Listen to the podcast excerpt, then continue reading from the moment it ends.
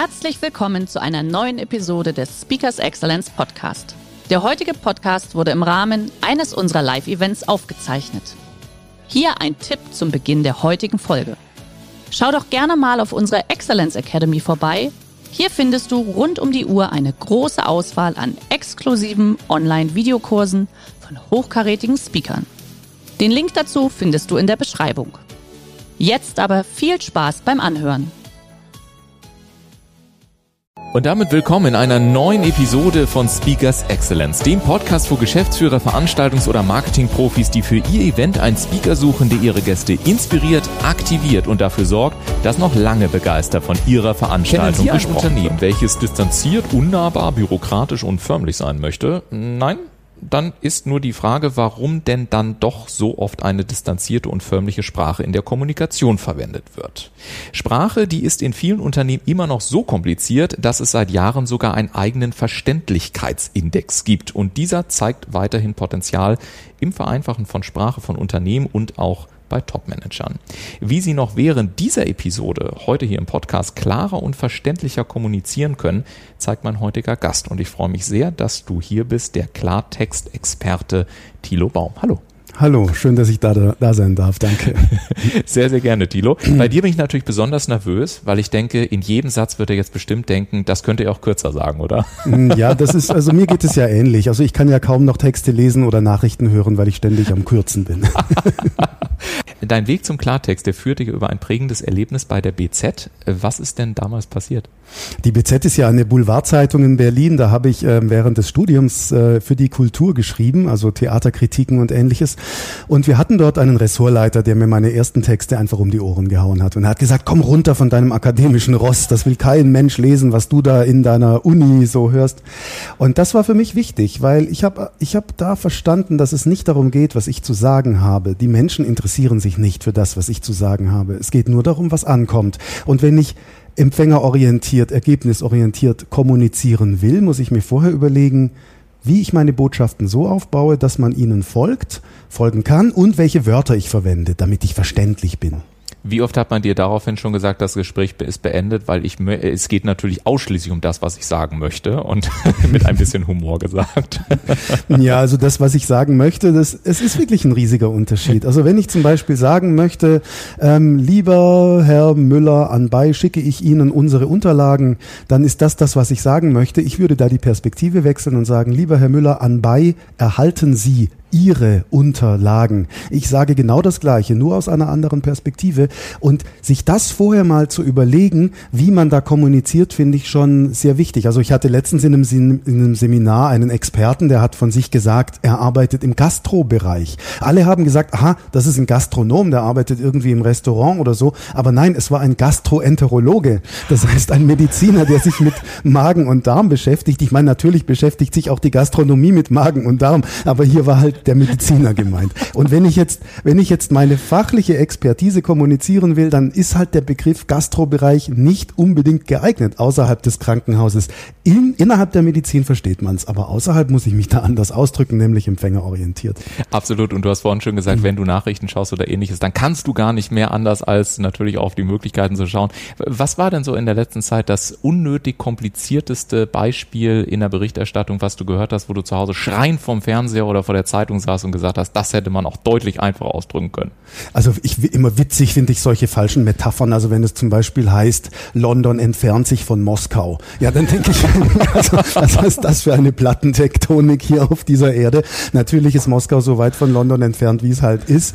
Ähm, ansonsten äh, gibt es in der, in der Publizistik natürlich zahlreiche Beispiele von unklarer Kommunikation. Letzten Endes sind aber auch Politiker immer sehr, sagen wir mal, in, im Zugzwang, sich klar auszudrücken und gerade gerade in einer Demokratie, wo man versucht, Mehrheiten zu bilden, haben wir manchmal eben nicht mehr diesen Klartext eines Herbert Wehner oder Franz Josef Strauß. Das ist natürlich schon klar. Ich habe mich gefragt, können wir uns diesen Klartext überhaupt heute noch leisten in einer Welt, in der jedes Wort dreimal auf die Goldwaage gelegt wird und viele Unternehmen vielleicht deswegen auch kompliziert formulieren, weil sie einfach jedes, äh, jede Möglichkeit und jede Chance einer möglichen Missinterpretation, eines Legen auf die Goldwaage, eines Shitstorms und was auch immer ähm, ausschließen wollen? Wir müssen ihn uns leisten. Also einmal ähm, können wir uns es nicht mehr erlauben, die Leute länger als nötig ähm, beim Lesen und Zuhören zu halten. Wir müssen gleich auf den Punkt kommen. Und zum anderen diese Missverständlichkeit, die du ansprichst, die entsteht ja bei der langen Form eher. Die besteht ja eben nicht bei der kurzen Form. Wenn ich zum Beispiel eine Formulierung habe wie eine Verpflichtung, ähm, dann kann ich damit die Pflicht meinen und ich benutze mehr Silben als nötig oder ich meine den Vorgang des Verpflichtens. Ja, das ist ja der Unterschied zwischen Vereidigung und Eid. Und wenn ich jetzt ähm, die Pflicht meine, spricht nichts dagegen, Verpflichtung zu sagen. Also wenn ich auf den Punkt komme und wirklich unmissverständlich kommuniziere und sage, was ich meine, dann verringere ich natürlich auch diese ganzen Missverständnisse. Und jetzt gerade für Unternehmen, E-Mails hin und her zwischen Projektpartnern, zwischen Abteilungen oder auch Berichte oder Anträge, wo ich irgendein, irgendeine Freigabe für ein Medikament beantrage oder einen Schriftsatz vor Gericht, wenn ein Rechtsanwalt Rechtsanwalt einen Schriftsatz schreibt und der Richter sich dann erstmal denkt, boah, ich muss jetzt mal Schachtelsätze auseinandernehmen, das kostet alles Zeit. Also sowohl Unternehmen als auch Öffentlichkeit, Politik, Journalismus, Medien sind alle gut beraten, sich vorher zu überlegen, was ist die Botschaft, dann die richtigen Wörter zu finden aus der Empfängerperspektive und dann in aller Kürze zu sagen, worum es geht. Und trotzdem kann ich mir vorstellen, Sprache ist ja auch immer ein Code, der ja zum Beispiel auch Zugehörigkeit zu einer Gruppe zum Ausdruck bringt. An Elitehochschulen beispielsweise gibt es einen bestimmten Code. Ärzte, du hast gerade angesprochen, den aus dem Gastrobereich ein sehr lustiges mhm. Beispiel. Die lernen ja auch bewusst ihren eigenen Code, auch um untereinander teilweise dann gefühlt schneller zu kommunizieren, aber B natürlich auch, um ja auch eine Exklusivität zum Beispiel zum Ausdruck zu bringen. Also kritisch hinterfragt, kann ich irgendwo die Sorge auch verstanden werden, dass ich mit einer Vereinfachung von Sprache auch ein Stück weit vielleicht meine Identität und Zugehörigkeit zu einer exklusiveren Gruppe dadurch verliere? Da besteht, glaube ich, keine Sorge, weil innerhalb der Gruppe ist die Exklusivität ja gegeben. Also lass mich ganz kurz nochmal über Mediziner sprechen. Sagen wir jetzt Kochsalz oder Natriumchlorid. Mhm. Du wirst sagen, okay, auf einem internationalen Kongress nehmen wir das Wort Natriumchlorid, denn das verstehen auch die Kollegen aus Russland weil sie es oder aus Amerika oder weil sie es halt zusammen übersetzt kriegen oder die Spanier oder die Italiener verstehen alle das Wort Natriumchlorid, die wissen, was damit gemeint ist, während sie Kochsalz übersetzen müssen. Das heißt, unter Fachleuten ist es manchmal richtig, die Fachsprache zu verwenden, aber in der Klinik reden die alle von Kochsalz. Also im Krankenhaus hier reden die alle von Kochsalz. Die Kommunikation von Ärzten im Krankenhaus ist extrem einfach und klar. Also ganz im Gegensatz zu dem, was man den Ärzten immer nachsagt und was man manchmal auch in irgendwelchen Studien sieht. Aber wenn ich jetzt mit der Öffentlichkeit kommuniziere, und ich gehe ja von der Empfängerperspektive aus und dann überlege ich, verstehen die das Wort Orthochlorbenzylidenmalonitril überhaupt oder sollte ich vielleicht einfach Tränengas sagen? Mhm. Ja, und dann muss ich eben in einer Pressemeldung, selbst wenn ich ein wissenschaftliches Institut bin, dieses Orthochlorbenzylidenmalonitril übersetzen in die Alltagssprache. Frage ist immer, an wen richtet sich deine Botschaft? Und dann nimmst du dessen Codes ein. Wenn du mit einem Kind sprichst, sprichst du es auch so an, dass es versteht, was du sagst und setzt keinen Hochschulabschluss voraus. Zuerst überlegen, mit wem spreche ich, an wen adressiere ich meine Pressemeldung und dann die Wortwahl finden. Hm. Wenn jetzt ein Unternehmen sagt, ähm, Mensch, wir wollen gerne mal unsere E-Mails heran und ähnliches, dann kann man ja eventuell sogar auch mal so einen kleinen Schock bekommen und sagen, hm, also mit dieser, mit dieser Perspektive, da senden wir schon teilweise sehr, sehr unglaubliche Briefe raus oder E-Mails, die wir als Kunden ja letztendlich alle schon bekommen haben, wo man sich fragt, was wollte mir der Künstler damit sagen? Wenn also, ich fasse mal deine positiven Argumente zusammen, es geht schneller, es ist einfach zu verstehen, es führt zu weniger Rückfragen und, und, und. Warum zum Geier in Anführungszeichen findet dann überhaupt noch so komplizierte Kommunikation in Unternehmen statt und warum sind so viele Schriftstücke noch so kompliziert verfasst, wenn man es auch deutlich einfacher sagen könnte? Na, eine Antwort hast du schon selbst angeführt. Das ist dieses Elitäre, was viele Wissenschaftskreise gerne haben. Und ich mache ja auch die Erfahrung, dass die Juristen sagen, Mensch, Thilo Baum, an unsere Texte kannst du nicht ran. Am Schluss geht's doch. Die Mediziner sagen, ah, nee, bei uns nicht. Besondere Sprache. Am Schluss geht's doch. Die Ingenieure, IT-Leute sagen, wir haben auch so spezielle, nee, ich fasse ja den Inhalt gar nicht an. Ich fasse ja nur die Sprache an. Und der Sprache ist es egal, was wir sagen. Also ich reduziere jeden Inhalt auf eine einfache Formulierung, egal wie komplex der ist. Und woher kommt es, dass wir nicht einfach sagen, was wir sagen wollen? Vom Elitären her, dann natürlich kulturhistorisch, als das Volk der Dichter, Denker, Ingenieure, das Obrigkeitsuntertanen, Verhältnis, das wir immer noch in der Geschichte haben. Ich sage immer gerne, diese Sprache, die viele Unternehmen so in ihren Kundenbriefen zeigen, ist wilhelministisch oder wilhelminisch eher. Das, also das ist eigentlich so, als wäre noch Wilhelm der Zweite an der Macht. Und da hatten wir im Feudalismus eben wirklich eine ganz starke Tendenz zu sagen, ähm, wir da oben, ihr da unten, wir distanzieren uns, wie das Latein der katholischen Kirche, das nur den Sinn hatte, die Menschen vom Verständnis fernzuhalten. Wir haben heute eine ganz andere Zeit. Das Internet ermöglicht Mitmachen und Teilhabe in einer Weise, wie wir es noch nie in der gesamten Menschheitsgeschichte hatten. Wir reden jetzt alle auf Augenhöhe miteinander. Es ist viel leichter, einen Prominenten zu kontaktieren, mit den Menschen in Auseinandersetzung zu treten. Das heißt, die politische Debatte wird auch vielfältiger und dadurch muss sie auch klarer und einfacher werden. Wie schnell zeppen wir denn weg, wenn im Fernsehen nicht sofort jemand zum Punkt kommt? Gerade auch beim Radio hören oder bei, weiß ich nicht, Clubhouse-Räumen. Wenn ich durch Clubhouse durchzeppe und ich habe, die Leute haben, das ist, der Raum hat fünf Sekunden höchstens, vielleicht drei. Und wenn ich da merke, es ist eine Labertasche, dann bin ich weg aus dem Raum. Dann höre ich da nicht weiter zu. Also die Gründe sind, übertriebene Intellektualität. Wir glauben, wir seien intelligent und wirken gebildet, wenn wir uns kompliziert ausdrücken, aber in Wirklichkeit ist es nicht intelligent, sich ähm, ja, den, den anderen Ratespiele aufzugeben. Und das ist das, was du interessant ich, äh, gerade gesagt hast, finde ich ganz interessant, weil ich beispielsweise auch bei, bei einigen Projekten, äh, zum Beispiel, wenn wir auf Internetseiten draufschauen, ne, da lese ich dann immer alles Mögliche, was dann kommt, wenn man da so runterscrollt. Und die, und die meisten sind da total stolz drauf. Und dann sage ich, das Problem ist, 60 bis 80 Prozent der Leute scrollen überhaupt gar nicht. Das heißt, wenn sie nicht above the fold einfach das sagen, was sie am Ende des Tages für mich machen können, äh, und da jetzt irgendwie mit herzlich willkommen und wir sind hier seid und so, ich sage, was sagt mir das denn alles am Ende des Tages? Dann hilft mir das nicht weiter. Ähm, also vielleicht ist es auch am Ende des Tages so eine Bewusstseinsfrage, ähm, ja, die, die man einfach mehr stellen müsste an der Stelle, oder? Definitiv. Vor allem, was du sagst, above the fold, heißt ja oberhalb, äh, also im oberen Bereich, was bei einer Zeitung wie der Bildzeitung oberhalb des Bruches ist, oberhalb der Falte. Das heißt, am Kiosk lese ich nur, was oben steht.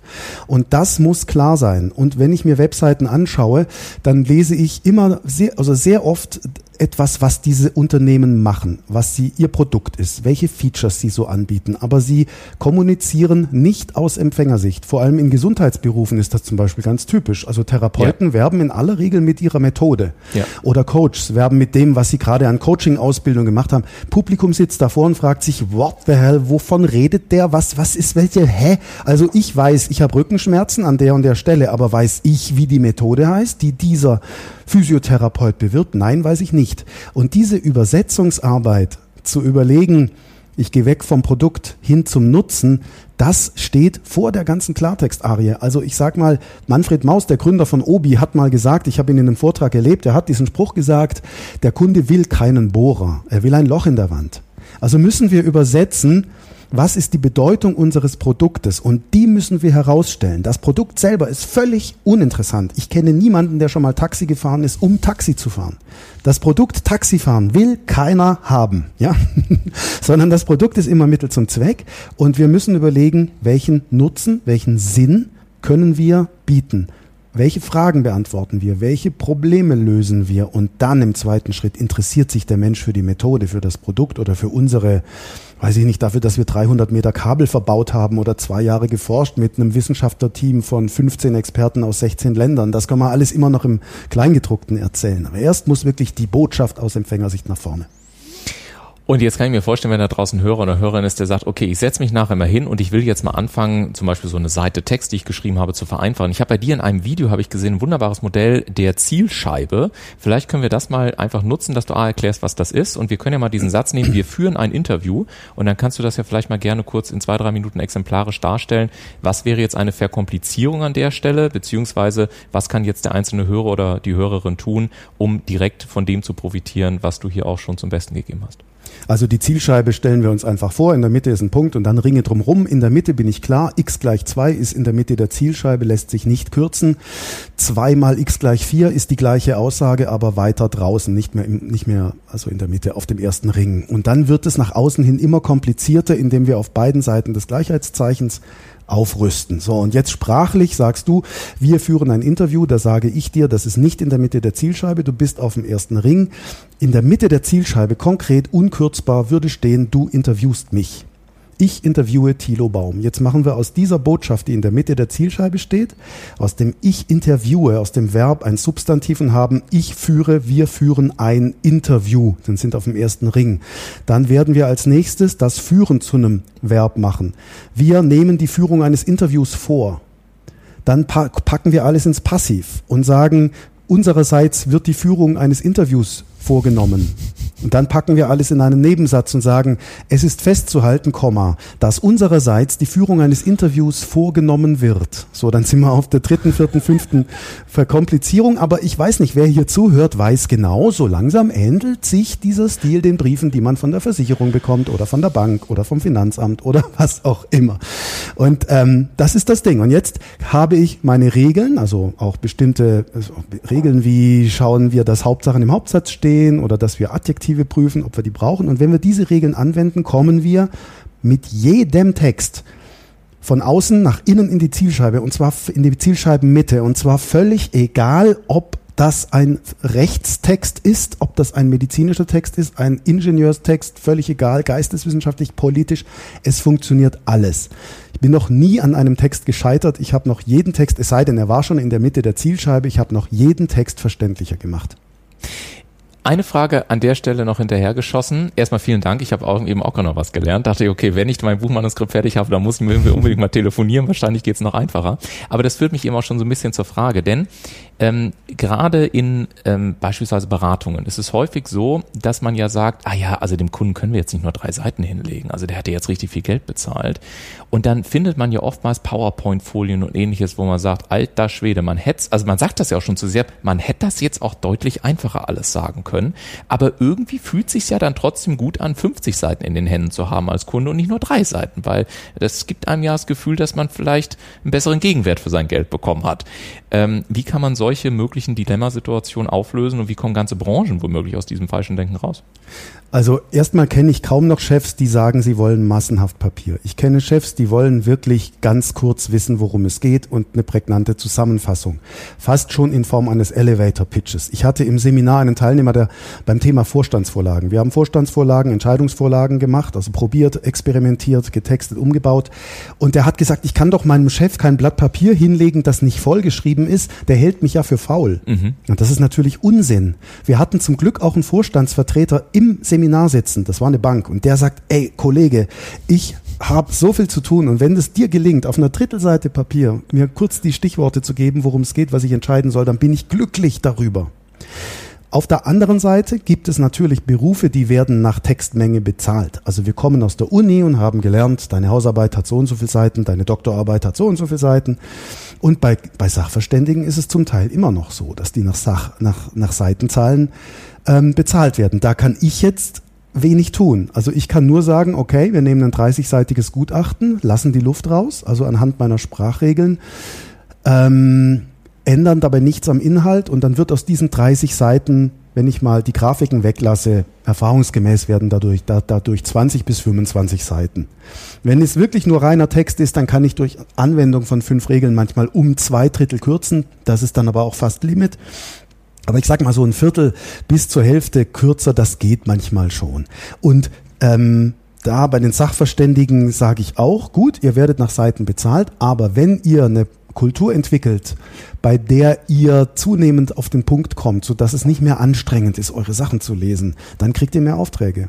Dann werdet ihr deswegen interessanter für die Kunden, weil ihr nämlich knackige Gutachten formuliert, die ich sofort verstehe. Also da zum Beispiel, dass man dann auflöst, da steht dann drin, ähm, das Fahrzeug kann gemäß unseren Erkenntnissen oder gemäß des Gutachtens repariert werden. Da hast du diesen Passivsatz, das Fahrzeug kann repariert werden, den ersetze ich durch, das Fahrzeug lässt sich reparieren, dann sind wir im Aktiv und dann gemäß den Erkenntnissen unseres Gutachtens laut Gutachten. Das Fahrzeug lässt sich laut Gutachten reparieren. Punkt. Jetzt habe ich diesen Text gefühlt um ein Drittel gekürzt ähm, und das mache ich mit dem kompletten Gutachten. Das mache ich mir. Es gibt Rechtsanwälte, die schicken mir, bevor es zu Gericht geht, ihre, ihre, ihre Schriftsätze. Und ich lasse nur die Luft raus, kürze das ganze Ding, weil wir nämlich wissen, der Richter, der hat einen Stapel Fälle auf dem Tisch. Und wir wissen, wie lang wir auf einen Termin warten bei Gericht. Und wenn der Richter dann einen Schriftsatz hat, wo er sagt, okay, ich erfasse sofort, worum es geht, dann entlasten wir alle und beschleunigen sogar Gerichtsverfahren. Also das heißt anders gesagt, wenn man auch ein bisschen kaufmännischer draufschaut, es geht jetzt also nicht nur darum, mit Sprache zu spielen, sondern es geht tatsächlich auch darum, womöglich bessere Terminquoten zu bekommen, schnellere Prozesse, höhere Aufträge. Also wir reden ja dann wirklich auch über kaufmännische Wettbewerbsvorteile am Ende des Tages. Ja, wir reden über Geld. Wenn du, wenn du mit meiner Hilfe deine Standardbriefe kürzt, also du hast ein Unternehmen, eine Leasingbank und schickst so Briefe raus wie, lieber Kunde, in sechs Monaten endet dein Leasingvertrag, worauf du achten musst. Hier sind die folgenden Punkte und dieser Brief besteht aus drei Seiten, also zwei Blätter Papier. Das erste Blatt doppelseitig bedruckt, ähm, das dritte noch zur Hälfte, die, das zweite Blatt zur Hälfte noch eine Seite bedruckt. Dann kürze ich dir das auf, auf jeden Fall ein Blatt Papier können, es kann immer noch sein, dass wir zwei Seiten haben auf einem Blatt Papier, aber du sparst 100.000 Blatt Papier pro Jahr, indem wir einfach klar machen, was wir sagen und dadurch auch weniger Rückfragen haben, weil es nämlich weniger missverständlich wird als die lange Form, bei der dann die Kunden überlegen, oh Gott, was bedeutet dieser Schachtelsatz? Dann haben die einen Schachtelsatz, in dem drei Informationen drinstehen, die ich zu drei kurzen Sätzen machen würde. Aber was macht der Kunde? Der ruft an bei der Hotline und fragt, was ist gemeint. Das heißt, wenn ein Unternehmen seine Standardbriefe mit meiner Hilfe kürzt, wird die Kundenkommunikation entlastet, das Callcenter wird entlastet, es gibt weniger Brieffreundschaften mit irgendwelchen Trollen, die 10.000 Nachfragen haben. Und ähm, es gibt letzten Endes nur Vorteile davon und die sind natürlich ökonomisch am Schluss messbar. Und spätestens jetzt bin ich mir ziemlich sicher, wollen Sie da draußen wissen, oh my goodness, wie kommt man an diesen Mann ran? Und das ist relativ einfach. Sie rufen uns einfach an oder schauen auf unserer Webseite vorbei, www.speakers-excellence.de und fragen Thilo Baum einfach an. Und dann können Sie mit ihm sprechen, beziehungsweise ihn vielleicht engagieren, dass Sie einfach mal ein, zwei Tage mit ihm mal komplett durch Ihre Schriftstücke durchgehen oder ihn auch punktuell dann einfach buchen. Aber das wird er Ihnen dann alles selber auch nochmal sagen. Ich danke dir auf jeden Fall, dass du heute mit dabei warst. Gibt es so eine abschließende Kernbotschaft für die Hörer und Hörerinnen da draußen, wo du sagst, Ulf, du bist ja völlig irre, so viele Fragen gestellt, aber die Frage, die fehlt mir noch und das ist die Botschaft, die ich am Ende noch sagen möchte. Meine Schlussbotschaft ist ganz einfach. Es geht nicht darum, was wir sagen wollen. Es geht nur darum, was ankommt. In diesem Sinne danke ich dir sehr, dass du da warst. Ihnen ganz viel Spaß da draußen und viel Spaß beim Texte einkürzen. Und Tilo, ich freue mich auf unser nächstes Gespräch. Super, ich mich auch. Vielen Dank. Sehr gerne. Mein Name ist Ulf Zinne. Machen Sie es gut. Bis zum nächsten Mal.